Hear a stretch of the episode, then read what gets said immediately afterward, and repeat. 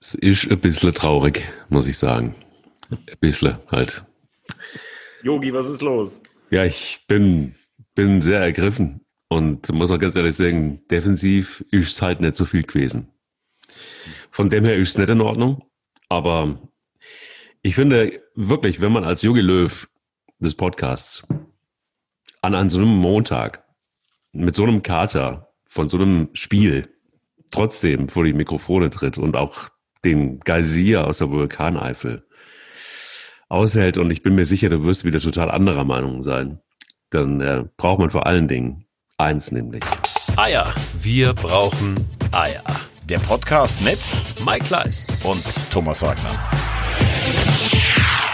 Sag mal, das Allerbeste fand ich aber übrigens, also ich finde die Vorbereitung war wirklich professionell. Man hat es geschafft, nach einem Spiel in Stuttgart mit dem Flieger nach Basel, das sind knapp 250 Kilometer, obwohl der Hauptsponsor ein Autounternehmen ist, das ja auch Busse hat.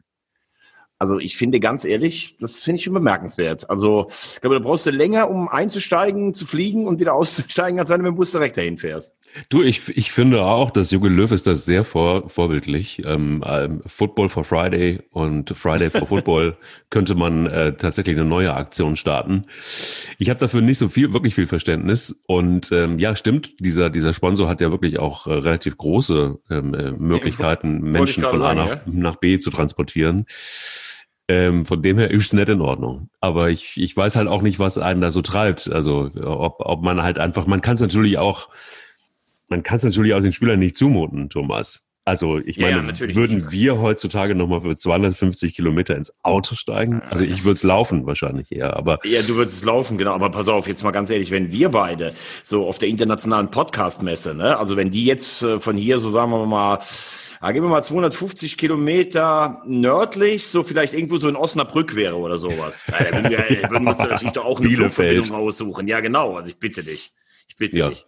Ja, hast du recht. Also ich meine, wir würden mit Sicherheit äh, nicht nochmal aufstehen für, für so eine, also ich weiß auch nicht, ob ich für eine, so eine Podcast-Messe äh, in dieses kleine Bielefeld reisen würde. Also als Nationalmannschaft. Bielefeld, ich habe viel Post bekommen. Ähm, also dein, dein Tipp Bielefeld äh, unter den Top Ten im nächsten Jahr war zumindest Gesprächsthema. Ist das Aber, so? Sag ja, mal, ja. sag mal, sag mal, sag mal, sag mal. Ich bin da immer, ich bin da, Absolut. ich kriege hier keine Post heute mehr. Also ja. normalerweise, es sei denn, Lucien Favre klingelt bei mir. Also es gab Leute, die haben gesagt, ja, Rosamunde tippt, äh, tippt immer richtig. Die muss man auf dem Zettel haben. Dann gab es Leute, die haben gesagt, manchmal kommt er mir vor wie so einer, der mit so Flower Power Musik dann irgendwie zu Hause sitzt und irgendwie sich so einen Verein rauskramt, der ihm jetzt besonders gut gefällt oder sowas. Also es wurde hart diskutiert. Aber ja. jetzt lass uns doch mal trotzdem äh, über, lass uns mal über, über diesen Doppelpack gegen Spanien und die Schweiz spielen. Wir sind ja immer noch ohne Sieg in der Europa League, äh, in der Nations League, seit es diesen Wettbewerb gibt. Äh, bei der ersten Auflage vor zwei Jahren haben wir in vier Spielen keinen Sieg geschafft und jetzt haben wir zwei Unentschieden. Ähm, ja, wie hat's, wie hat's dir denn gefallen? Ich fand's schlimm. Also ich fand's wirklich schlimm. Ich, ich finde auch wirklich so, dass das ist, also wir haben es ja schon mal gesagt und, und, und, und du hast es schon gesagt und ich habe es schon gesagt, aber ich finde, diese Nationalmannschaft braucht einfach jetzt wirklich mal einen neuen Impuls. Es ist so. Und Boah, es ist mir auch, diese Ausreden sind mir auch langsam zu blöd irgendwie. Und ich finde es auch, ähm, keine Ahnung, also wenn du für Deutschland spielst, musst du eine andere Haltung haben. Und das, ähm, was da gestern gewesen ist, zumindest, das fand ich ganz schön krass. Also, dass du da einfach die Schweizer, die sind, die, die haben gut, also man darf ja nicht, nicht, nicht vergessen, wenn man so auf dem Blatt Papier Schweiz gegen Deutschland sieht, dann denkt man so, ah, immer noch aus der Historie geschuldet. Hm, das ist irgendwie eine klare, eine ganz klare Jacke die haben natürlich auch einige Stars in der Mannschaft, die Schweizer. Das darf man nicht vergessen. Die haben richtig, richtig gute Spieler. Und ähm, Phrase eins ähm, für heute, die kleinen Mannschaften oder kleinen Länder gibt es nicht mehr. Und so ist es halt einfach auch. Das darf man, glaube ich, bei so einem Spiel nicht vergessen. Aber wenn du dich als eine deutsche Mannschaft mit aufgeladen, mit doch echt gut, also wirklich, ich finde auch wirklich guten Spielern, dich so verkaufst und dann einfach die Schweiz spielen lässt. Also weil man halt so bräsig und das finde ich diese Überheblichkeit, das passt so ein bisschen auch zur Fliegerei für 250 Kilometern. So nach dem Motto, mm, ach ja, es ist lästig da irgendwie in die Schweiz jetzt irgendwie. Ach, es ist auch, irgendwie ein bisschen lästig dieser ganze, diese ganze Nations League. Und ach, also und so ich so als Toni, Toni Mike Groß, ähm, boah, es ist auch wirklich, ah, oder als Gündogan, Gündogan, der sich dann vor die Kameras stellt und rummotzt. Boah, also da denke ich mir so, okay, wenn ihr keinen Bock habt, in der Nationalmannschaft zu spielen, fair. Aber dann sagt es doch einfach. Also ich fand das, was da abgeliefert wurde. Also ich finde, äh, ich finde, du hast jetzt viele Punkte angesprochen. Ich bin in, in vielen äh, absolut d'accord mit dir. Ähm, gut, müssen wir als erstes mal sagen, also die Schweiz ist ja noch nicht mal mehr auf dem, äh, auf dem Papier eine kleine Mannschaft, sondern ja. wir sind ja Stammgast bei allen großen Turnieren, kommen immer in die K.O.-Runde. Da fehlt dann jetzt noch so ein bisschen der letzte Punch, dann auch mal so ein Elfmeterschießen oder sowas zu gewinnen. Aber die Schweiz ist eine gute, äh, hat eine gute Nationalmannschaft, eine Nati, wie der Schweizer ja sagt. Mhm. Äh, das wollen wir erstmal vorausschieben. Deshalb kannst du da eins einspielen. Ähm, was ich nicht ganz verstehe, ist so eine, ist so eine komische Mischung, so eine Melange aus einer, wie, wie du gerade sagst, die so als Gesamtbild dann abgibt. Hm, und das äh, vier oder sechs Jahre nachdem sich das ganze Land kollektiv in den Armen lag, hast du so ein Nationalmannschaftsspiel hat im Moment eher so, so, so einen komischen Beigeschmack einfach. Ähm, das liegt meiner Meinung nach an verschiedenen Dingen. Das liegt daran, dass vor dem Spiel gegen Spanien ähm, Jogi Löw als allererstes mal sagt, dass dieser Terminkalender ja alles ein Wahnsinn ist und dass die Nationalspieler das alles, das kann ja gar keiner mehr verkraften. Also die haben jetzt fast ein halbes Jahr lang alle nicht gespielt, außer halt dieses letzte Turnier nach Corona und natürlich mit Europameisterschaft nächstes Jahr im Sommer, mit WM dann im Winter anderthalb Jahre danach.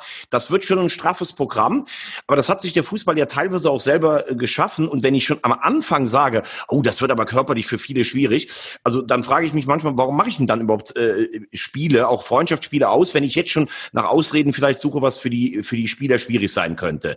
Ähm, und immer noch mal auch äh, alle drei Tage spielen. Die meisten Spieler sagen, sie spielen lieber, als dass sie trainieren. Klar, mit der Reiserei kommt alles noch dazu, aber es gibt sicher auch Sportarten, die noch härter trainieren. Das ist das Erste.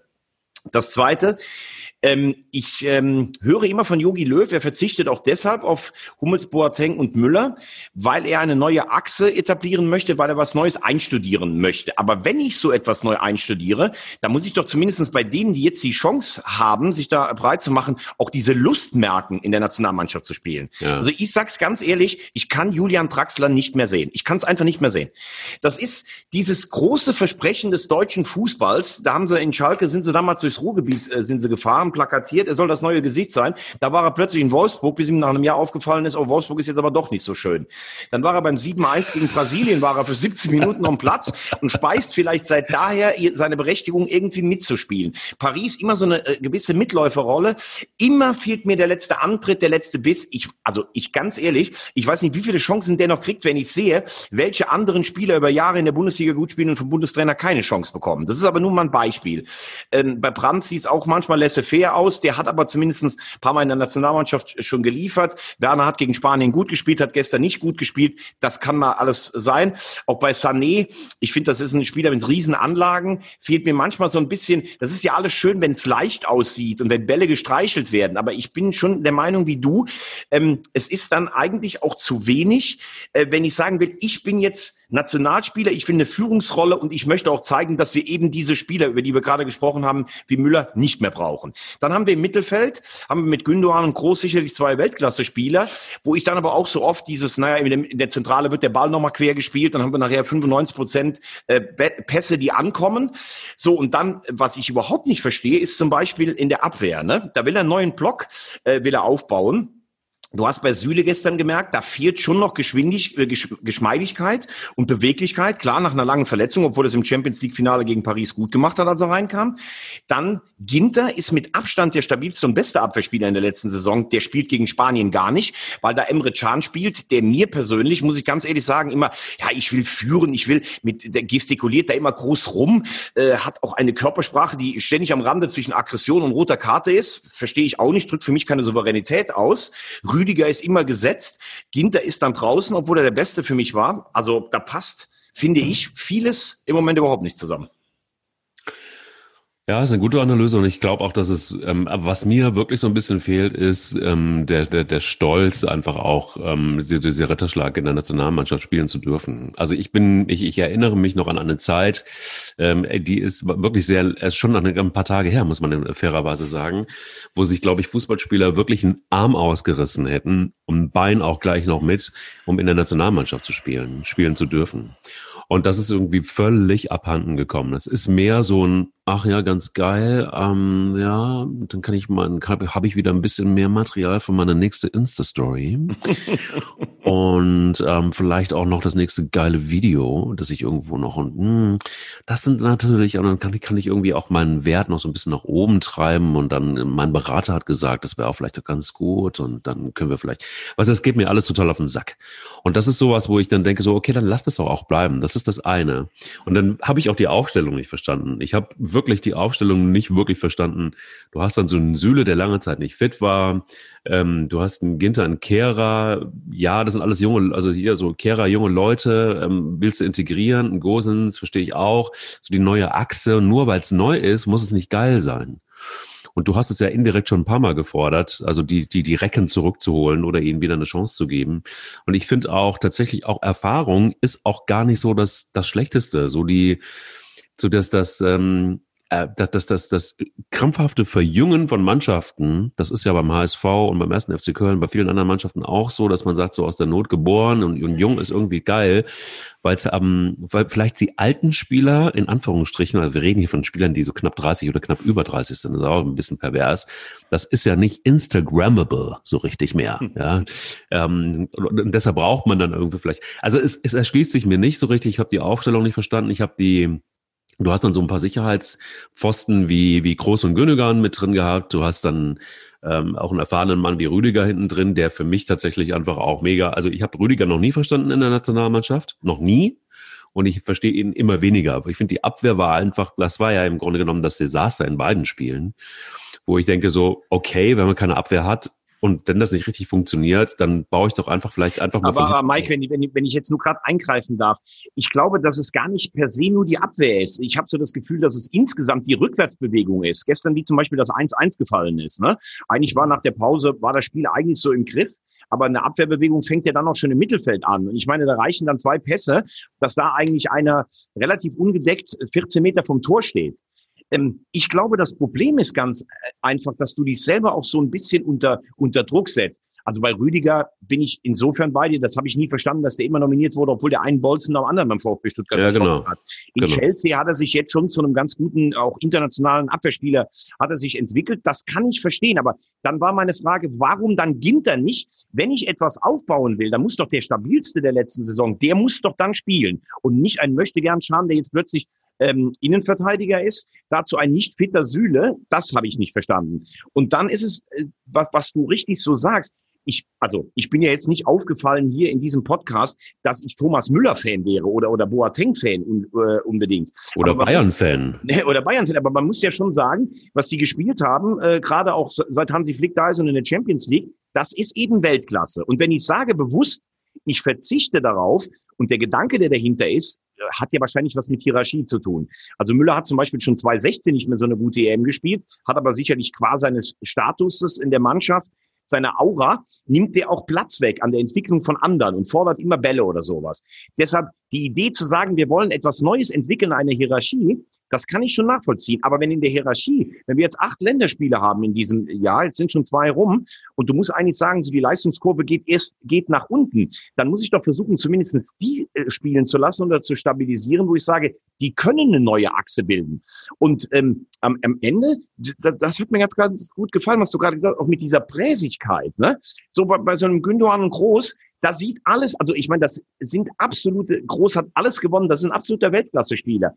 Aber so dieses, wie du sagst, so wir machen jetzt Lust auf eine neue Mannschaft, wir entwickeln jetzt so, so eine, so eine Geilheit mal wieder äh, Nationalmannschaft auch zu gucken und zu spielen und sowas, die sehe ich auch eigentlich relativ wenig. Und dass man auf der anderen Seite aber sagt, einen großen, den äh, probiere ich jetzt mal aus, weil er bei Atalanta Bergamo richtig gut gespielt hat, das verstehe ich.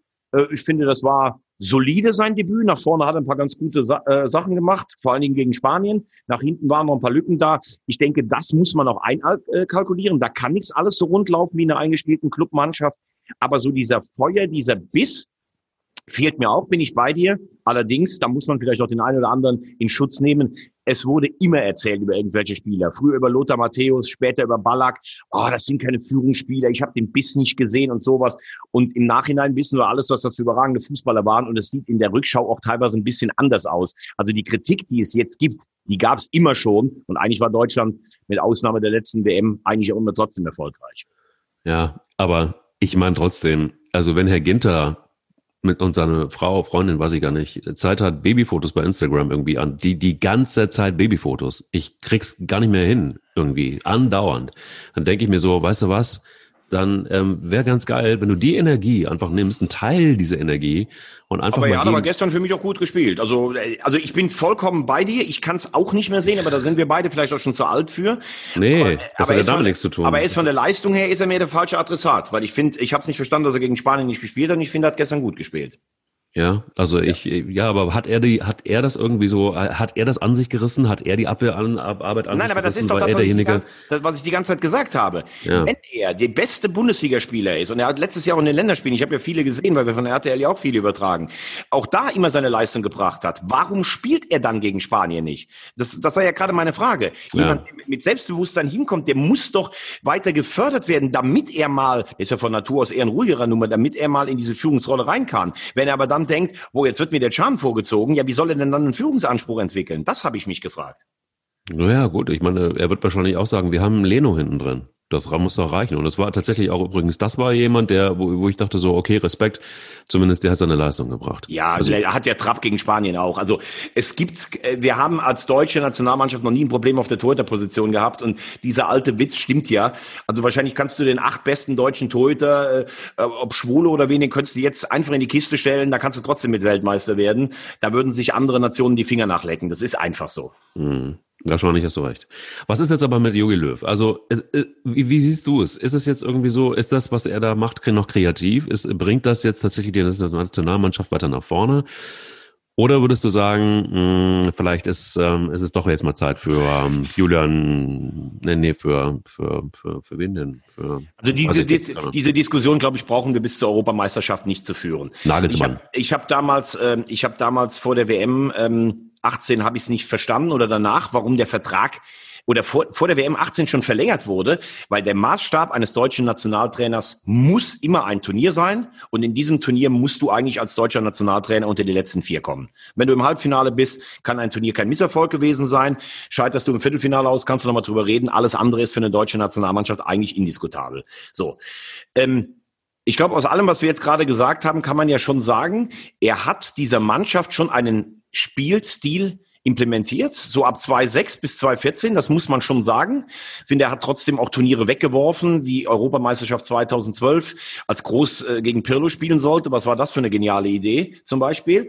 Auch 2016 hat mir dann so ein bisschen der letzte Biss gefehlt. Also diese Mannschaft hätte mehr als einen WM-Titel eigentlich holen müssen. Trotzdem, die WM haben sie auch mit dem Spielstil geholt. Also deshalb kann man darunter sagen, äh, bis 2014 äh, vieles richtig gemacht, Jogi Löw aber er steht für mich jetzt insgesamt, oder die Frage stellt sich, steht er tatsächlich noch überzeugend für so einen Umbruch? Beim Confed Cup 2017 haben wir dann alle gedacht, boah, jetzt schlägt selbst unsere zweite Mannschaft die anderen alle. Da war er ja gefühlt am Höhepunkt seiner, seiner, seiner Macht. Ne? Und seitdem hat sich sowas tatsächlich, wie du gerade eben, Präsigkeit, vielleicht so ein bisschen Mehltau hat sich breit gemacht. Ich meine, ich, nein, es ist ja so. Ich glaube auch nicht, dass irgendjemand Yogi Löw sagt, ey, du müsstest mal den ausprobieren oder das macht jetzt keinen Sinn mehr, Stichwort Traxler oder sowas sondern er glaubt, er ist der Entwickler und alles wird auf die Entwicklung geschoben. Ich sehe aber nicht die große Entwicklung seit 2018. Das ist ein bisschen das Problem. Dann kommen tatsächlich so Sachen, die, wo die Leute sagen, was ist denn das? Flieger, Stuttgart, Basel, können die sich nicht mal in den Bus äh, reinsetzen? Sollte ja klar, Fannähe kannst du jetzt äh, wenig machen. Also das ist sicherlich schon ein riskantes Spiel. Das Gute für Deutschland kann natürlich sein, du hast eigentlich nicht die Mannschaft in Europa, wo du jetzt sagst, die spielt alles eh in Grund und Boden. Ähm, du hast ein paar Mannschaften, wahrscheinlich sind die Franzosen immer noch die stärksten, aber du kannst mit der Mannschaft schon durchaus eine ordentliche Rolle spielen. Aber die Zeit läuft weg und ich finde, es wirkt im Moment nicht überzeugend, was uns immer als Neubeginn und Entwicklung einer Mannschaft verkauft wird. Das sehe ich im Grunde genommen ganz genauso. Ich frage mich ähm, äh, letztendlich auch, wo bleiben jetzt die Ideen? Das ist das eine. Und was ich mich tatsächlich wirklich auch frage, ist, ähm, wie, wie, wie lange wird das noch so weitergehen? Weil ähm, ich bin auch da ein bisschen erstaunlich, komplett bei dir, dass du bist natürlich an den Erfolgen gemessen als Bundestrainer und du wirst gemessen auch letztendlich am Turnier. Und da steht uns ja ein Turnier Na, vor der Haustür ist ein bisschen zu viel gesagt. Und ähm, wie lange will man dann noch abwarten, bis es dann eine Konsequenz hat oder bis er selber sagt, dass ich kann der Mannschaft nicht helfen? Weil eins ist, glaube ich, etwas, was, was mich wirklich auch gestört hat. Mal abgesehen davon, dass ich jetzt auch kein Fan bin, davon andauernd Yogi-Bashing zu betreiben. Das ist ja auch sehr en vogue. Ähm, darum soll es auch gar nicht gehen, vor allen Dingen auch nicht in diesem Podcast. Wir sind ja eigentlich ganz lieb miteinander. Aber ähm, Fakt ist, was mir tierisch auf die Eier, wir oh. auf die Eier geht, ist diese ständige Corona-Ausrede. Das geht mir so auf den Sack, weil ich denke so, ja, ja, haben wir alle verstanden, aber ganz ehrlich, hm, es gibt Möglichkeiten zu trainieren, trotzdem. Es gibt Möglichkeiten zu spielen, trotzdem. Es gibt Freundschaftsspiele. Es gibt jeder ist irgendwie mehr oder ja, weniger. Vor allem, vor allem die Gegner haben es ja auch. Also das kann ja nicht die Ausrede so, sein. Exakt. Und zumindest und zumindestens höre ich sonst immer so dieses gerade in den Monaten März, April. Oh, für den Kopf ist das so anstrengend. Mittwoch in Madrid und dann da. Ja, aber es war ja ab März wurde ja gar nicht mehr gespielt bis äh, praktisch bis, äh, bis bis Juli August. Also da müssten sie ja jetzt zumindestens alle richtig fit sein in der Birne. Also äh, will ich auch nicht hören. Das ist ja lächerlich. Vor allen Dingen in den anderen Sportarten. Da geht es wirklich um Existenzen. Äh, Stichwort Handball, Eishockey kann da Voll. auch gespielt werden, ne? Weil, weil, weil, weil die Spieler da auch auf die Zuschauereinnahmen angewiesen sind. Also das möchte ich einfach nicht hören. Punkt aus. Und das ist eben auch was, so, wo ich dann, das mag jetzt wieder populistisch klingen, aber ich finde wirklich, das ist deren fucking Job und sie verdienen Geld damit und sie verdienen richtig viel Geld damit und sie werden, obwohl es keine Zuschauer gibt, erstaunlicherweise im Gegensatz zu Comedy-Leuten zum Beispiel, ähm, Stichwort äh, Caroline Kebekus, die ja ein sehr, sehr krasses, weiß nicht, ob du es gesehen hast, ja. ähm, äh, Video in den sozialen Netzwerken abgelassen hat, wo, ähm, wo es letztendlich um ihre Angst geht, dass die Kultur stirbt. Völlig zu Recht übrigens. Völlig nachvollziehbar. Ähm, so, und da sind tatsächlich wirklich, da, da hängen ja auch Techniker dran, da hängen, keine Ahnung, eine ganze Infrastruktur hängt da dran. So, beim Fußball ist immer noch genug Kohle da und ja, oh, dann hat man ein bisschen wenig Geld bei Chago 04, kommen wir später noch drauf, um, um Spieler zu kaufen und beim ersten zu können. Echt Champagnerprobleme. Und dann höre ich dann irgendwie wirklich, ja, mh, hm, Corona ist so ein echtes Problem gewesen und da sind, also ist natürlich auch anstrengend für die Spieler und war, da kotze ich im Strahl. Und ich will es einfach nicht mehr hören. Und ich finde übrigens auch, dass ein Bundestrainer so viel Weitsicht haben muss, um so, um sowas einfach runterzuschlucken und den Mund abzuputzen und auf gar keinen Fall so einen Quatsch von sich zu geben. Ich verstehe es, check es überhaupt nicht. Und da muss man sagen, so echt, geh raus und spiel Fußball und mach was und du wirst auch dafür bezahlt. Und alle werden so überproportional bezahlt, damit Fußball Deutschland Spaß hat und der, die Glotze eingeschaltet wird und man mit Chips und Bier bräsig über Fußball diskutieren kann. Brot und Spiele, wie du es immer sagst. Und das auf ganz hohem Niveau. Und da finde ich es wirklich echt räudig, mit so einem Argument zu kommen. Ja, wobei jetzt habe ich jetzt, das habe ich jetzt in dem, also im Zusammenhang der beiden Länderspiele jetzt auch zwar gehört, aber auch jetzt nicht so oft. Ich glaube, wir können es so ein bisschen, wir können es so ein bisschen abschließen, vielleicht das Thema mit der Nationalmannschaft, einfach mit, mit dem Ding, dass du sagen kannst, ähm, ja, du willst etwas entwickeln. Du hast natürlich als Bundestrainer auch nicht so viel Zeit dafür. Das muss man auch sagen. Er hat nicht so viel Zeit wie ein, wie ein, äh, wie ein Vereinstrainer. Aber wenn ich zum Beispiel sehe, wie Sie wollten ja gestern, das hat man ja ganz klar gesehen, wollten Sie ja schon so ein bisschen auf Pressing spielen. Ne? Du hast gemerkt, Sie sollten früh attackiert werden, die Schweizer unter Druck gesetzt werden. Das funktioniert aber wiederum auch nur, wenn dann alle mitmachen und nicht, wenn der Mittelstürmer anläuft und der Rechtsaußen und dann ist auf links alles frei, weil der keinen Bock hat mitzumachen. Der deutsche Spieler dann so. Und das war ja nachher gerade in der zweiten Halbzeit, konnten sich die Schweizer teilweise im eigenen Strafraum die Bälle zuschieben. Und das wirkt dann so ein bisschen, okay, wir spielen jetzt mal Pressing, aber es machen nicht alle mit. Und äh, ja, deshalb kann man sagen, zweimal eins, eins gegen Spanien und Schweiz ist okay. Aber von dem viel beschriebenen äh, Neuanfang oder dieser Entwicklung habe ich, wie gesagt, gar nicht so viel gesehen. Aber ich würde jetzt sagen, jetzt haben wir uns. Ja, äh, warte mal, warte ganz ja. kurz noch, bevor wir das abschließen. Wir haben ja jetzt irgendwie, wenn du das Programm mal anguckst, bis, bis, bis Ende des Jahres, also da hast du noch mal ähm, die Türkei vor der Brust, da hast du die Ukraine vor der Brust, da hast du nochmal die Schweiz, dann hast du Tschechien, ähm, äh, nochmal Spanien und nochmal Ukraine, das ist dann alles Nations League. Ähm, was muss passieren, um, um gegen solche Mannschaften, das sind ja alles fette Mannschaften, auch die Ukraine nicht zu unterschätzen? Ähm, wie siehst du es? Was muss passieren, um, um, um da besser zu bestehen? Ja, also ich, du musst natürlich, wenn du gegen die Ukraine spielst, die musst du eigentlich zweimal schlagen. Punkt aus. Ich glaube nicht, dass du, wahrscheinlich die Spanier haben gestern gewonnen in dieser Gruppe. Ich finde ja die Nations League eigentlich keinen schlechten Wettbewerb. Alle meckern immer darüber. Früher hieß es immer, wir haben keinen Bock mehr auf Länderspiele gegen Nordirland. Jetzt hast du einen Wettbewerb, da spielst du halt gegen Spanien, Schweiz und Ukraine letztes Mal bei der Erstauflage gegen Holland und die Franzosen. Da hast du permanent Tests auf hohem Niveau. Also das finde ich, kann nicht die Ausrede sein. Und diesen Wettbewerb kann man auch echt mal ernst nehmen, weil es ist eine Turnierform äh, aller Nationalmannschaften Nationalmannschaften, das ist so eine, eine Europameisterschaft leid. Also ich verstehe nicht immer diese ständige Gemecker an diesem Ding. Ja, und was, was muss passieren? Äh, es müssen ein paar Spieler natürlich zurückkommen, die gefehlt haben, keine Frage. Jetzt hat ein Kimmich gefehlt, ein Gnabry hat gefehlt, ein, ein, ein äh, Goretzka war nicht dabei, die Jungs aus Leipzig waren nicht dabei. Also du hast eigentlich schon, finde ich, ein ordentliches Potenzial. Den Rest haben wir angesprochen. Es muss einfach, es muss eine Linie zu sehen sein, es muss tatsächlich ein Entwicklungsschritt her und es muss vor allen Dingen auch diese Lust zu sehen sein, Nationalspieler zu sein und nicht so, ah, jetzt schieben wir das Ding auch noch gerade rein, äh, weil wir ja eigentlich, weil der Verein ja eigentlich wichtiger ist. Puh. Puh. Das ist nochmal so die Zusammenfassung. Ähm des Geysirs aus der Vulkaneifel gewesen. Der hat mal richtig noch einen abgebrannt zum, zum Schluss. lass, lass uns mal auf unsere Bundesliga-Vorschau kommen. Ich habe nämlich sehr, was, sehr gerne, sehr ja, gerne. Genau. Lass uns mal anfangen mit, mit äh, Schalke 04. Deinem, irgendwie hat man ja auch so, hast ja auch irgendeinen Fable dafür. Ähm, hast ja letztes Jahr haben wir lange über Wagner geredet und dann auch die, die Marke äh, Schalke 04, nicht ganz so strahlend wie Hannover 96, aber dennoch eine große, große Marke im deutschen Fußball.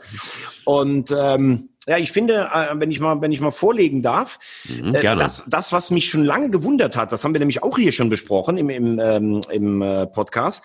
Also die finanzielle Situation ist ja hochdramatisch. Du musst dich ja eigentlich wirklich fragen, was haben diese Leute um Tönnies und Peters da jahrelang eigentlich veranstaltet? Ne? Aber was äh, wir hier schon angesprochen haben, wenn ich doch keine Kohle habe, dann muss ich ja wenigstens mal gucken, habe ich denn nicht im Kader vielleicht ein paar Leute, die aus ja was für Gründen noch immer nicht funktioniert haben, die aber einfach da sind und die mich jetzt nicht mehr Geld kosten. Und plötzlich gibt es auf Schalke die Wiedergeburt von Marc Uth, von Bentaleb und von äh, Sebastian Rudi, die nämlich alle irgendwie eine gewichtige Rolle spielen und tatsächlich auch äh, jetzt langsam aufblühen. Also Uth ist ein richtig guter Kicker. Ähm, der ist ja so ein bisschen Verbindungsspieler zwischen Mittelfeld und vorne, äh, hat in den Vorbereitungsspielen überzeugt, ist einer der wenigen kreativen Köpfe da drin. Das gefällt mir ganz gut. Bentaleb soll charakterlich sehr, sehr schwierig sein, war für mich aber, wenn er gespielt hat, einer der besten Mittelfeldspieler der Liga. Selbst da, obwohl sie den ja schon lange äh, verkaufen wollten, bahnt sich an, dass er vielleicht doch nochmal eine Chance bekommt. Und Rudi ist äh, laut Trainer Wagner der beste Rechtsverteidiger im Kader. Er hat das ja schon gespielt in der Nationalmannschaft. Er hat das in Hoffenheim und auch bei den Bayern gespielt. Und er spielt das jetzt gerade im Moment. Und äh, da muss ich dann wenigstens sagen, aus der Not geboren, aber wenn das Potenzial da ist, warum denn nicht? Und ähm, es scheint ja zumindest, wenn jetzt siehst gegen Bochum, das war ein sehr ordentliches Testspiel, hat mein Freund Harry gesagt, der sich ja geschworen hatte, von Schalke nichts mehr anzugucken. Letztes Jahr war er ja so verrückt, hat er sogar äh, Schalke gegen die Stadtauswahl Beckum oder sowas sich angeguckt. Aber jetzt hat er Bochum geguckt, er war zufrieden. Und so verblassen dann auch die knappen Niederlagen gegen Ferl und Uerdingen, die es ja in der Vorbereitung auch gab. Ja, es ist ja, was soll ich sagen? Also ich bin immer noch nicht überzeugt, dass das wirklich gut aufgeht, was da passiert. Ich bin, bin, bin dabei dir. Also es ist so ein bisschen äh, die Renaissance dieser Spieler. Du hast es, du hast es ja aufgezählt. Ähm, aber immer so aus dieser Not geboren. Ich finde, das ist noch kein Konzept. Einfach nur, weil man irgendwie keine Kohle hat und aus der Not geboren, kreativ zu werden. Und dann erinnert man sich, ah, warte mal, der Rudi in Hoffenheim, ah, der war Rechtsverteidiger und ach, in der Mannschaft war so ganz okay. Ah, dann machen wir noch mal. Und dann, dann sagt Rudi noch, ja, ich habe Bock drauf. Das war ja so angeblich der O-Ton. Ähm, bei Schalke ist es so, ich hatte ihn schon das ein oder andere Mal genannt. Ich, warum, frage ich mich, unterhält man sich nicht mal etwas intensiver mit Norbert Elgert, also sprich so die, der Koryphäe der Jugendarbeit bei Schalke 04. Warum hört man nicht mehr auf ihn? Und ähm, überlegt einfach mal oder guckt mal, was ist da eigentlich wirklich noch an Potenzial? Und da ist nämlich Potenzial nicht nur in der U19, die Norbert äh, Elgert trainiert, sondern auch dann eben ähm, insgesamt in der, in der Jugendarbeit, was ist da eigentlich, was sind da, was sind da Spieler, auf die man eventuell noch setzen kann? Und ähm, ja, dann diese Ibisevic-Geschichte, der sein, der sein Grundgehalt spenden will und so weiter. Das sind natürlich ganz gute PR-Maßnahmen, die da auch ganz gut greifen und funktionieren und man macht von sich reden. Aber eins ist wirklich für mich immer noch das Mysterium. Was ist in den letzten, naja, fünf Jahren passiert und warum reißt es plötzlich so ab? Warum ist plötzlich ja, Schalke 04, die, die, die ganz oben mit dabei waren, die von internationalem Fußball gesprochen haben, die, keine Ahnung, also jetzt fehlt mir eigentlich in der Kommunikation nur noch, wir müssen die Klasse halten. So, dann sind wir wirklich da angelangt, wo ich denke so, okay, Hier ist die Fallhöhe wahnsinnig hoch. Ich habe überhaupt gar keinen Überblick und ich kann mir überhaupt nicht erklären, wie sowas passieren kann. Das ist das eine. Und das andere nach wie vor, der so, ja, in den Himmel gehobene David Wagner, ähm, der jetzt alles heile macht und der Schalke zurück in die internationale Spitze führt. Ähm, das ist ja alles Verpackung gewesen ohne Ende. Das ist ja Marketing. Ja, aber Mike, aber Mike, ganz ehrlich, das stimmt ja nicht. Also ganz so. ehrlich, nee, also, Wieso nicht? Nee, nee, nee, nee. Erklär mich also, mal auf. Nee, nee, David Wagner hat niemand gesagt, ihr werdet die jetzt in die internationale Spitze zurückführen. Also das stimmt einfach nicht. Ja, das war der Anspruch. Nee, nee, nee, nicht der Anspruch. Der Anspruch war auf Schalke bis in der, in der vorletzten Saison, wir müssen jedes Jahr international spielen und eigentlich müssen wir Champions League spielen. Da gebe ich So, dir recht. ja. So, aber es war ja schon so, dass vor Wagner du in drei Jahren auch zweimal den Europapokal verfehlt hast. Und es war schon auch so, dass man intern natürlich schon wusste, das ist ein richtig teurer Kader. Man hat ja damals sogar Horst Held weggeschickt, weil er in sechs Jahren, glaube ich, ähm, nur viermal die Champions League äh, ähm, erreicht hat. Der hat äh, übrigens auf Schalke damals, finde ich, einen ziemlich ordentlichen Job gemacht. Ähm, also das muss man schon noch sagen, das war eine Entwicklung. Da kam unter Tedesco Platz zwei, der schon vieles auch zugedeckt hat, ähm, äh, obwohl, der, obwohl die Spielweise nicht attraktiv war. Und plötzlich galoppiert das so. Das siehst du ja auch bei Bremen, das hast du früher beim HSV gesehen. Du kannst dir mal ein Jahr leisten ohne Europa. Ab dem zweiten wird's echt brutal. Und jetzt haben sie in den letzten vier Jahren dreimal Europa verpasst. Da sagt aber jetzt keiner mehr was von europäischer Spitze. Also der kam als gehypter Trainer aus England. Da hieß es, hm, der kann bei uns vielleicht was bewegen. Der hat eine tolle Hinrunde hingespielt und seitdem ist eigentlich nur noch alles scheiße auf Schalke.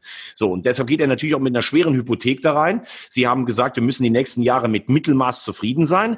Also diese, das kann, diesen Vorwurf kann ich aus meiner Sicht nicht ähm, gelten lassen, weil eben alle schon jetzt mittlerweile äh, auch aus der Not geboren realistisch geworden sind. Und noch ein Thema zu deinem Lieblingsthema Norbert Elgert. Man muss auch fairerweise sagen, die Schalke Jugendarbeit ist nicht mehr so gut, wie sie mal war. In der ähm, A-Jugend-Bundesliga haben äh, der FC und Dortmund Schalke ganz klar den Rang abgelaufen.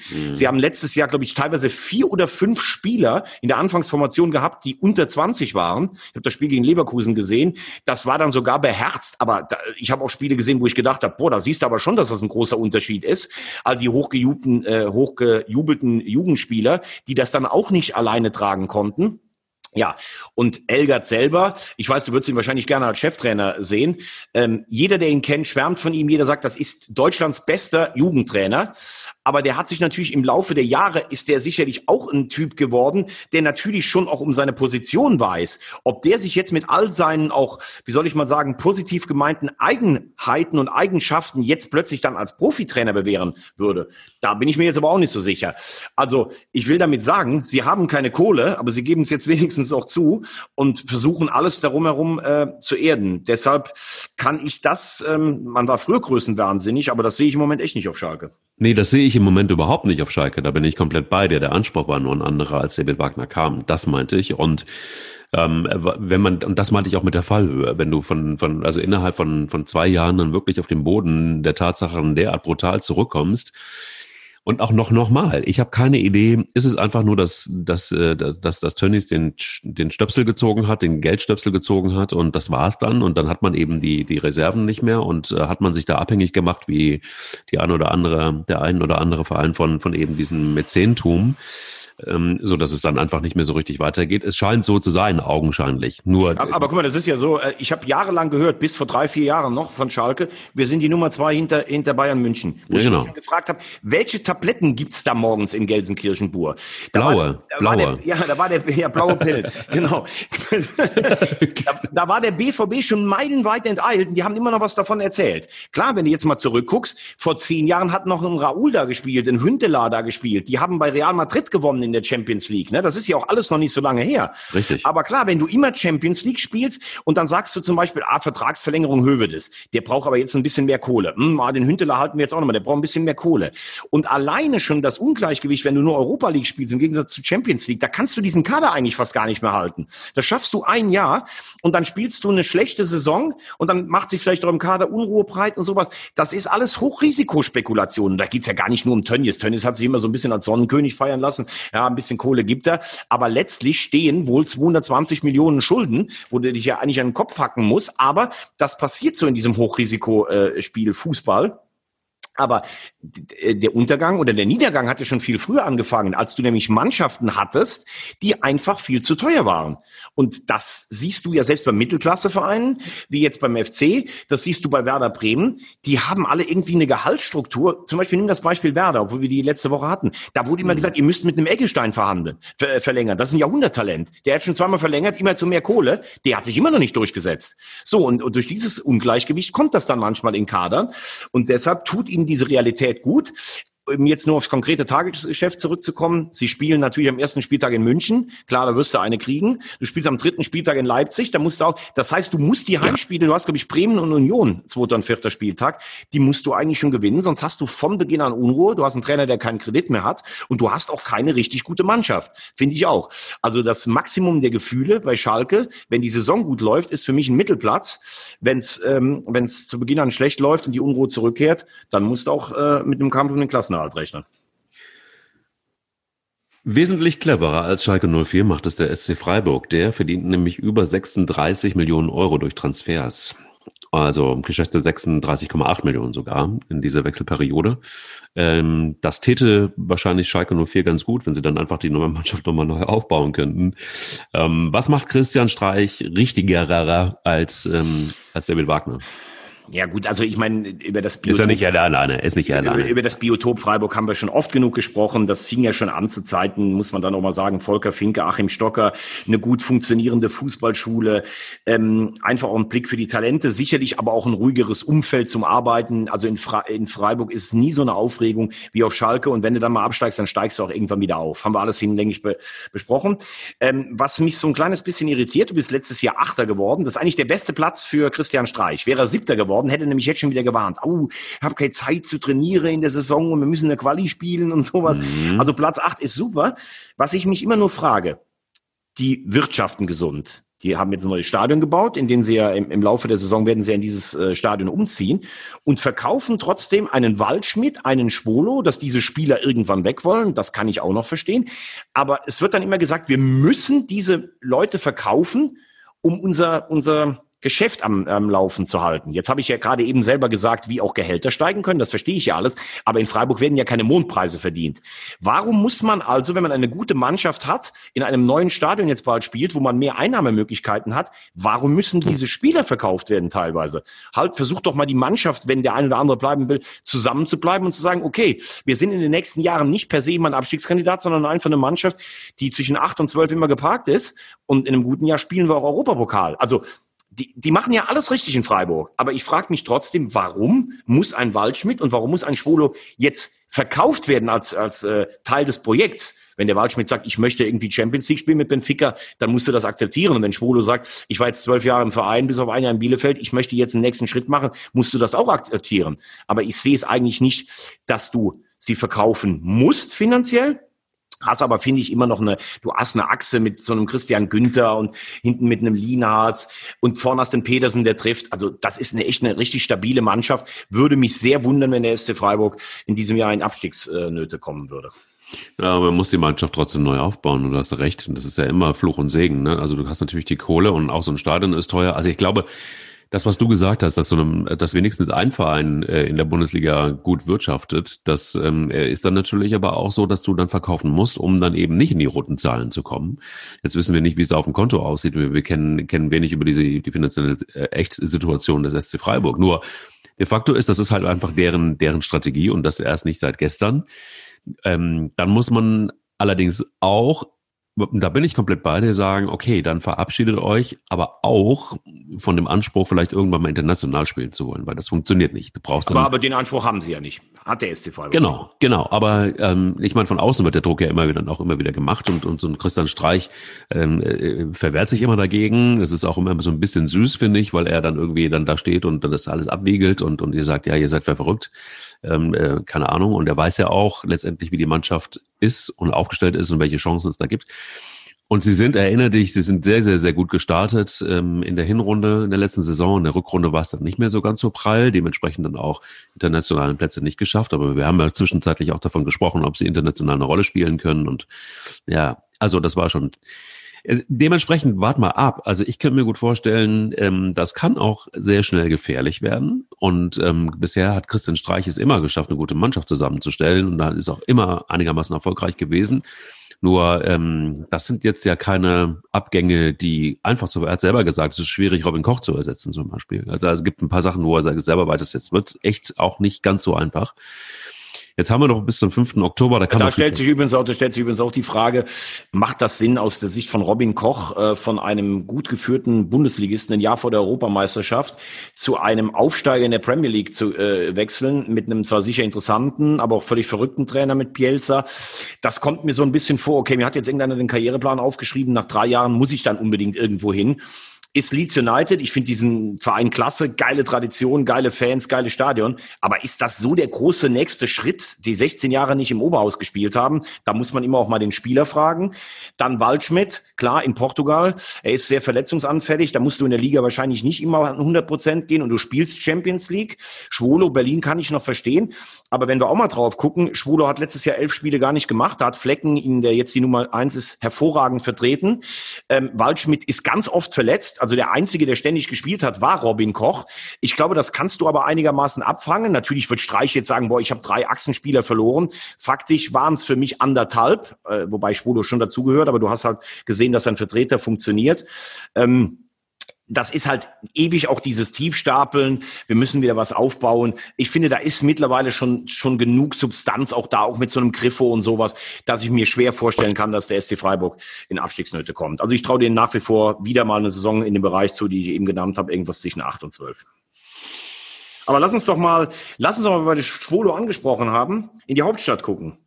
Einmal die Hertha, der Big City Club, mit ja. meinem Freund Bruno Labbadia und auf der anderen Seite die eisernen und gar nicht so armen Unioner, für die du ja so ein Riesenherz hast, aus Köpenick. Tja, was soll man dazu sagen? Was ist die Frage? Ja, die, ne, die Frage, was ist die Frage? Wir wollen, wir wollen, doch so, wir wollen doch so ein bisschen immer einen Ausblick wagen, was erwarten ja, wir von diesen Mannschaften.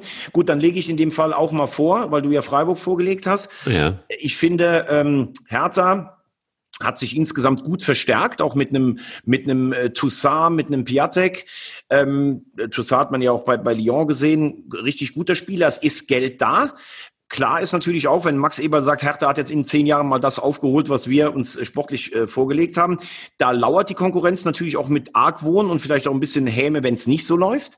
Ich finde, Labadia hat das letztes Jahr ganz hervorragend gemacht. Ich halte ihn ja eh für einen überragenden Trainer, habe ich hier schon oft genug gesagt. Haben jetzt 2-0 beim HSV verloren. Na, kann schon mal passieren. Ne?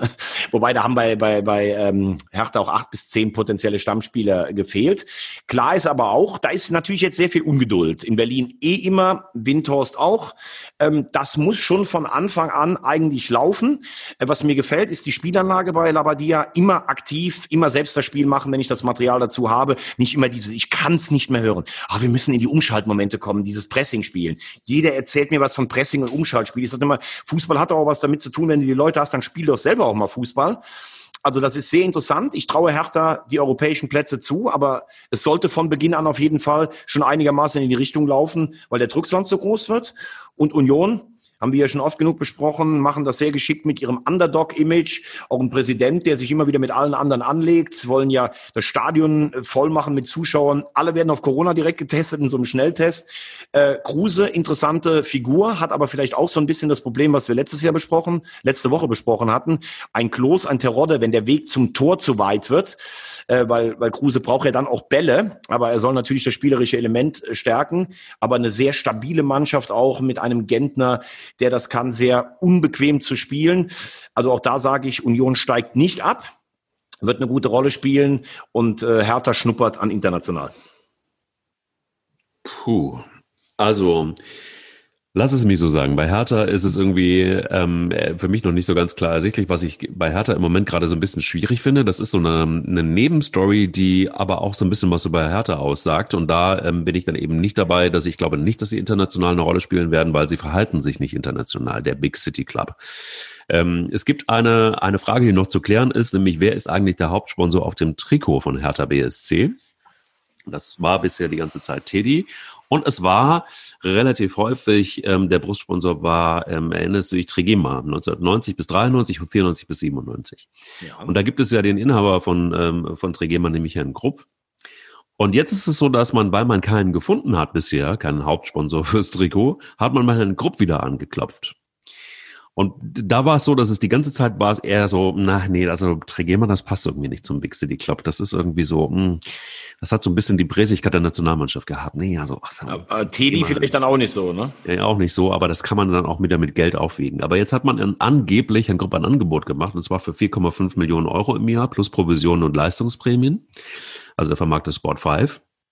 Und ähm, da sagte Grob, naja, gestern, also Oton, gestern noch hat man versucht, mich zu hintergehen und dann plötzlich 20 Jahre später soll ich der Hertha wieder helfen.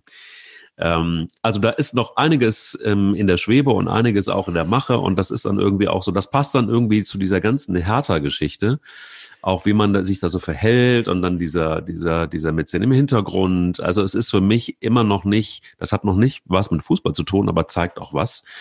Und ich glaube auch, dass Bruno Lamadia da ganz schön viel Arbeit haben wird. Und der macht einen mega Job und der wird versuchen, das Beste aus der Mannschaft rauszuholen.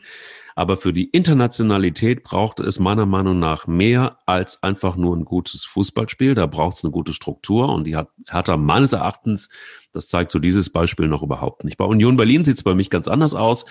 Du hast es gesagt, die haben irgendwo auch Kohle, die haben ganz clever eingekauft. Jetzt muss man mal gucken, wie das mit Herrn Kruse ist, der ja auch schon wieder weiß ich nicht, ähm, ob er es durchhält und, und ob er sein Pokerface, kleiner Radiowitz, ähm, einfach nur aufgesetzt hat oder ob er wirklich der, Herr, ähm, der äh, den Eisernen helfen kann. Der Hertha wollte ich schon sagen, guck mal, Freudscher. Ähm, da bin ich noch nicht so ganz sicher, sie haben gut eingekauft. Ich glaube auch, das Gesamtgefüge bei Union passt besser. Und am Ende des Tages, und jetzt werden wieder die, wird es wahrscheinlich wieder zugespammt mit irgendwelchen E-Mails. Deshalb Shoutout zu allen, die sich jetzt bei Thomas Wagner melden. Ähm, ähm, viel Freude mit den E-Mails. Ich sage, Union wird am Ende der Saison vor Hertha stehen. Oh Gott, oh Gott, oh Gott. Jetzt Rosamunde wieder. Rosamunde sitzt dann so zu Hause. Heute singe ich über Arminia und morgen dann die Eisernen. Ich glaube, so Ein singst du dann. Frieden, ja, ja, genau. Wahnsinn. Wahnsinn. Manchmal, manchmal glaube ich, du erzählst einfach irgendwelche Sachen, nur damit ich, damit ich auf Zinne komme. Aber das wirst du heute damit nicht schaffen. Ich kann ja mit Union gut leben, wenn die, äh, wenn die eine gute Saison spielen, habe ich überhaupt kein Problem mit. Glaube ich niemals, dass sie vor Hertha stehen. Ein, ähm, ein abschließender Satz noch dazu. Ja. Es ist aber auch nicht ganz einfach einfach. Man kann ja jetzt nicht sagen, man kann sicherlich zu Herrn Windhorst und seinen Investitionen stehen, wie man will.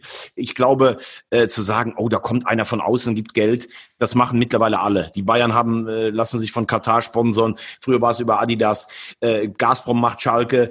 Äh, der HSV war bei Herrn Kühne ähm, äh, also je, jeder Verein kriegt irgendwo Kohle her. Und wenn der Windhaus sagt, ich möchte bei, bei äh, Berlin investieren, dann ist das ein gutes Recht und Fußball ist längst ein Geschäft geworden. Äh, man kann sicherlich sagen, sind die Strukturen, kann der Verein so wachsen, aber man kann sicherlich Herrn Windhaus nicht dafür verantwortlich machen, dass vor 20 Jahren Trigema schlecht behandelt wurde von einer ganz anderen Führung. Und sie sind ja jetzt doch mit Herrn Gegenbauer, den kann man sicherlich für ein bisschen konservativ und äh, vielleicht auch äh, für nicht schillernd genug halten aber auch ein Preetz ist jetzt schon lange da. Der hat in seiner Anfangsphase auch sicherlich viele Fehler gemacht. Ich finde, so viel, sportlich hat er in den letzten Jahren gar nicht so schlecht eingekauft. Also dann muss man auch vielleicht fairerweise sagen, äh, in der Vergangenheit war nicht alles gut, aber dafür kann man jetzt die neue Führung nicht unbedingt ähm, immer verantwortlich machen. Wo aber die Führung stimmt, und deshalb ganz eleganter Übergang, weil du ja auch die eigentlich ganz gerne magst. Ja, die, Eintracht, die Eintracht macht seit, äh, seit paar Jahren einen richtig guten Job weil es da eben übrigens so stimmt. Da gibt es den Herrn Stäubing, den Herrn Hellmann und den Herrn Bobic und da gibt es sonst keinen, der da mitredet. Wir haben letzte Woche über Vereine gesprochen, wo 15 bis 20 Leute was sagen wollen. Mhm. Adi Hütter, überragender Trainer, hat verlängert. Finde, der Mannschaft hat letztes Jahr so ein bisschen die ähm, Frische und die Kreativität im Mittelfeld gefehlt. Das ist auch nicht behoben. Um Dost gibt's ja immer noch äh, Wechselgerüchte, geht er nach Brügge oder so. Mir fehlt im zentralen Mittelfeld ein kreativer Mann. Kostic ist ein Phänomen, wie der über links marschiert und wie der auch spielerisch drauf ist, das finde ich überragend. Aber ich glaube, denen kommt es zugute, dass sie dieses Jahr kein Europa spielen, weil die Wucht, die braucht die Eintracht. Ähm, die brauchen auch die Fans zu Hause in diesem Hexenkessel. Ähm, ich glaube, es wird ein Mit Mittelplatz mit bisschen Nase an Platz 6, 7 Reiben an Europa. Aber ich traue vor allen Dingen als auch Hütter unheimlich viel zu.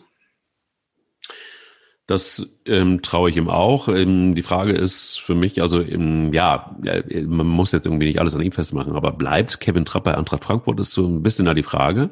Er wird angeblich umworben von einigen internationalen Clubs. Ähm, ich glaube, dass solange das, das, das, das Transferkarussell dann noch nicht beendet ist, ähm, ist es schwierig, da was zu sagen. Und, und, und Frankfurt ist, warum auch immer, vielleicht historisch jetzt auch schon wieder, also man ist es ja schon wieder, seit Nico Kovac da weg ist, ähm, immer auch so ein Verein, auf den man immer mal wieder auch guckt. Ich glaube auch auf die Spieler und auch international ist es so, dass man immer mal wieder hinguckt. Also ich glaube, man, man wird da noch ein bisschen arbeiten müssen. Ich glaube aber auch, dass ähm, Eintracht Frankfurt insgesamt, so wie die Mannschaft im Moment jetzt sich gerade so darstellt, noch nicht ähm, so ist, dass sie international eine Chance hat. Da bin ich tatsächlich bei dir.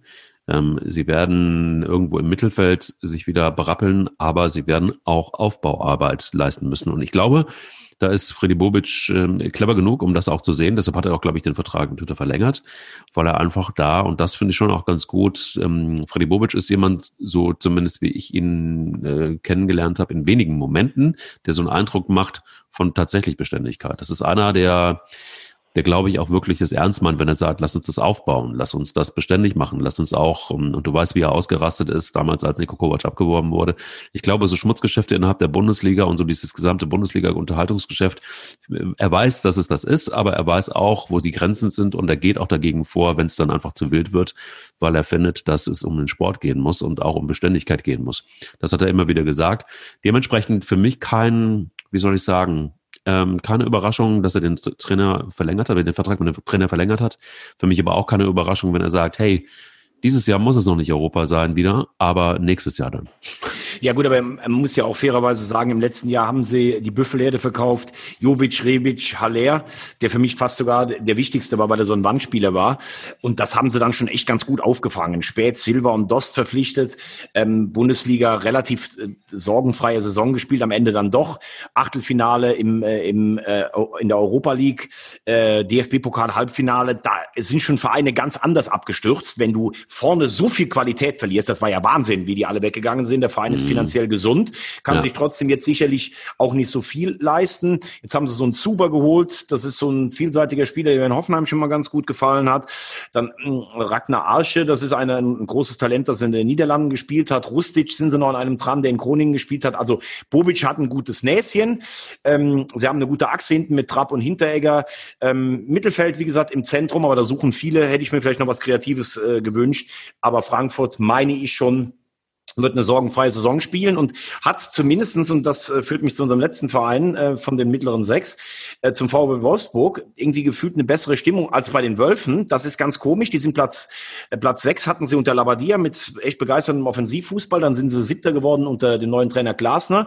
Das ist eigentlich, ich, auch völlig okay. Haben jetzt einen relativ leichten Weg durch die Europa League Quali, zumindest in den ersten beiden Runden aber irgendwie hat man das Gefühl, das ist alles so, also völlig in Lethargie verfallen. Äh, man fragt sich ja immer, warum ist das Stadion eigentlich nie mal voll? Es ist ja eigentlich relativ äh, klein mit 30.000 und der Labadia begeisterten Fußball gespielt. Jetzt ist Weghorst, der ist die ganze Zeit irgendwie, macht den Eindruck, schlecht gelaunt, also mit, zieht mit, seinem, mit seiner schlechten Laune, obwohl er eigentlich so ein total positiver Spieler ist, irgendwie die anderen ein bisschen mit runter. Also ich finde, für das, was sie eigentlich gezeigt haben in den letzten zwei Jahren, passt die Stimmung in Wolfsburg irgendwie gar nicht so dazu. Ich finde Glasner auch relativ uncharismatisch, muss ich ganz ehrlich sagen, obwohl er ja als Riesentalent gilt und Platz sieben äh, ist ja auch durchaus ein Erfolg. Aber wenn jemand wie Wechhaus vielleicht noch gehen sollte oder sowas, dann sehe ich auf Wolfsburg echt eine schwierige Saison äh, zukommen und nix mit dem, wir wollen jetzt eigentlich einen Schritt näher an die Champions League machen, wie Jörg Schmatke gesagt hat. Hat er das gesagt? Das hat er am Ende der letzten Saison hat er gesagt, Platz 6 und 7 war jetzt okay, aber wir müssen den Abstand zu den Champions League-Rängen äh, deutlich verringern.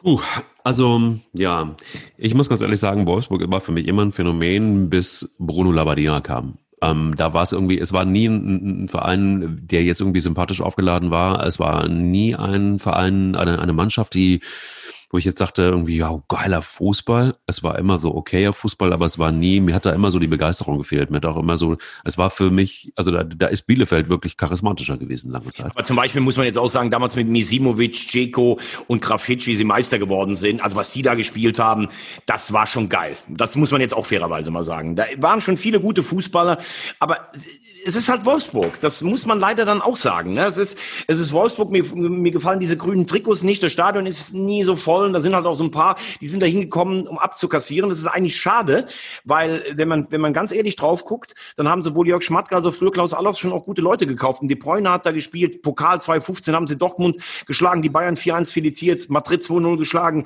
Also das wird ihnen oft auch nicht ganz gerecht, muss man ehrlich sagen. Wird nicht gerecht, das stimmt, da hast du vollkommen recht. Das ist ja auch nur so eine Draufsicht. Das ist auch, glaube ich, auch wirklich jetzt, ähm, klar gibt's natürlich gute Spieler und die haben auch gute Spiele gemacht. Aber ich sag mal, als unter Bruno Labbadia wurde es eine erfolgreiche, coole Mannschaft und ich habe es nicht nach wie vor nicht verstanden, warum, ähm, gut, da muss es dann irgendwie was Persönliches gewesen sein zwischen Bruno Labbadia und Jörg Schmatzke. Aber ich finde, das ist dann einfach auch zu klein. Also ich finde, da muss man dann irgendwie einfach auch durch, wenn wenn es um den Erfolg des Vereins geht. Aber das ist halt dann auch immer so mein Problem, wo ich denke so, oh Leute, das ist viel zu viel viel zu viel Gossip und viel zu viel ähm, Flurfunk und viel zu viel Quälereien innerhalb eines Vereins. Worum geht's eigentlich? Da geht's dann oft zu sehr um Macht und nicht um, um den Verein. Bei Wolfsburg ist es so, dass ich glaube, dass die ähm, wahrscheinlich eher aufpassen müssen, dass sie nicht gegen den Abstieg spielen. Ähm, seit Bruno Labbadia weg ist, ähm, habe ich kein gutes Gefühl mit Wolfsburg mehr. Und äh, jetzt wird erstmal zu beweisen sein, dass sie diese hohen Ziele, die da gesetzt wurden und die Schmatke ja übrigens immer von Anfang an gesetzt hat, dass sie die auch erfüllen können. Und im Moment sehe ich noch nicht, es sei denn, du korrigierst mich wirklich und sagst, da weiß ich es besser. Ich sehe im Moment noch keine Mannschaft oder keine Spieler, auch was die Transfers angeht, im Moment noch nicht so, dass ich sagen würde, okay, das ist jetzt eine Mannschaft, die boah, die, die, die geil ist und die, die, die eine Rolle spielen könnte. Sehe ich im Moment noch nicht. Also, also Moment ich sehe, sehe Wolfsburg jetzt auch nicht in den Bereichen, in denen sie die letzten zwei Jahre waren. Also du sagst, sie müssen aufpassen, dass sie nicht unten reinrutschen. Ja. Ich würde sagen, Mittelfeldplatz. Und ähm, würde sagen, da freue ich mich jetzt schon drauf, wenn wir dann nächste Woche auf die Top 6 Platzierten der Vorsaison gucken. Aber sag mir doch nochmal, wenn wir jetzt gerade schon auf die Zielgerade einbiegen, weil mit dir könnte ich natürlich vier Stunden über Fußball reden. Gefällt mir übrigens auch sehr gut, was du da teilweise aus der Archivkiste rausholst. Muss ich dich jetzt auch mal loben. Äh, was hältst du denn vom Wechsel von ähm, Kai Havertz zum FC Chelsea? Das ist so mein letztes Thema, was ich jetzt noch hätte. Boah, das ist einfach nur ein Nerv. Ich finde, das ist einfach nur eine Nervangelegenheit irgendwie. Warum? So wie mir war dieser ganze Poker einfach zu viel. Mir sind aber diese Poker generell einfach too much und over the top. Jetzt hat Leverkusen, glaube ich, den Geldsegen bekommen, den sie, den sie haben wollten. Und ich glaube, das war einfach dieses, dieses Pokerspiel war dann am Ende erfolgreich für Leverkusen. Für Kai Havertz ist es, glaube ich, genau der, ich meine, was kann einem Besseres passieren, um den Move zu machen von Leverkusen zu Chelsea? Wobei Chelsea ja auch immer noch so eine Folklore hat, also immer noch so eine, so eine Historie hat. In der Liga spielen sie eine gute Rolle, aber es ist jetzt ja immer nicht, noch nicht lange nicht da, wo sie mal waren. Dementsprechend, äh, ja, Chelsea, ähm, ja, es ist eine tolle Mannschaft und ja, es hat Glanz. Und den Havertz ist es, glaube ich, wirklich das Beste, mit was passieren, was passieren könnte. Und für Leverkusen auch. Es ist eine Win-Win-Situation.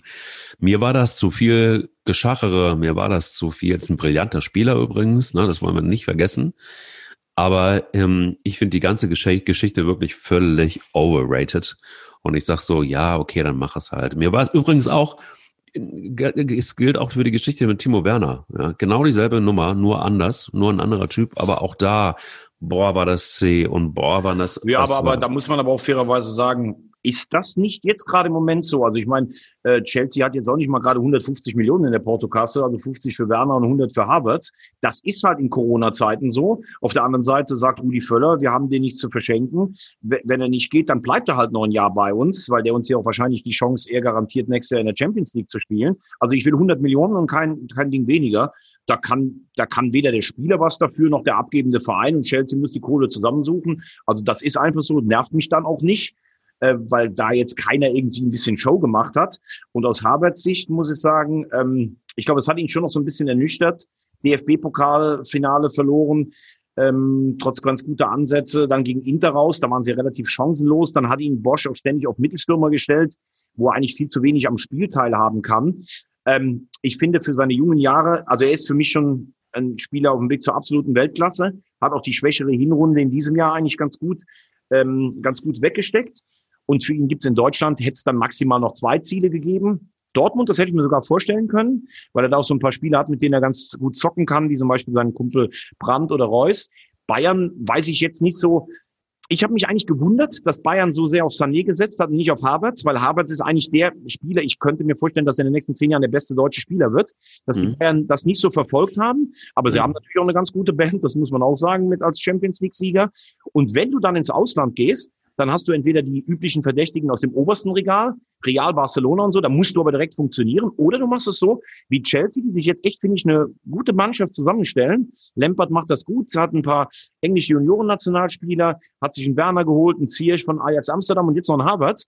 Also da wird Havertz direkt wohl spielen, Werner auch. Da können sie zusammen ein bisschen was aufbauen, sind nicht die Top-Favoriten wie Liverpool und City, aber vielleicht die, the gap ein bisschen schließen zwischen den beiden. Also das macht für mich Sinn. Das macht für Chelsea Sinn, das macht für Leverkusen Sinn und das macht für Havertz Sinn.